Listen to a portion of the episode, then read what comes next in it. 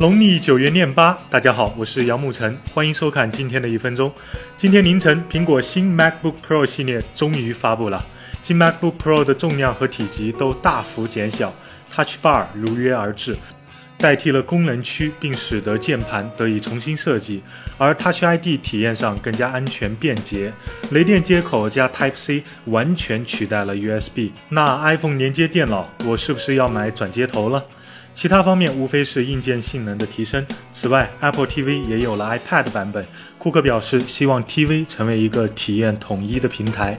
新 MacBook Pro 不带 Touch Bar 的十三寸 i5 八 G 二百五十六 G 国行，竟然要一万一千四百八十八；带 Touch Bar 的一万三千八百八十八起售。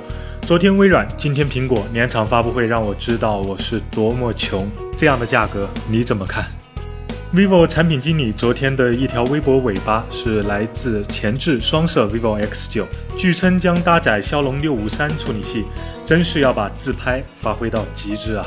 我们拭目以待吧。昨天中兴天机七 Max 在北京发布了，搭载骁龙六二五，配备六英寸幺零八零 P 屏幕，支持裸眼三 D，四加六十四 G 存储组合，电池容量四千一百毫安，售价二九九九起。你没有听错。骁龙六二五裸眼 3D 哦，华为畅享六昨天也发布了，搭载 MT 六七五零处理器，亲，你没有听错，六七五零，配备七二零 P AMOLED 屏幕，是的，你真没有听错，七二零 P 还是 AMOLED 哦，三 G 运存，十六 G 存储空间起，电池容量四千毫安，定价幺二九九元，华为内部各派明争暗斗。但这样又贵又矬的机子，让人怎么畅想嘛？彭博社报道，昨天高通宣布以四百七十亿美元现金收购恩智浦半导体公司，加快向汽车等新兴行业的扩张步伐。昨晚，阿里旅行宣布升级为全新品牌飞猪。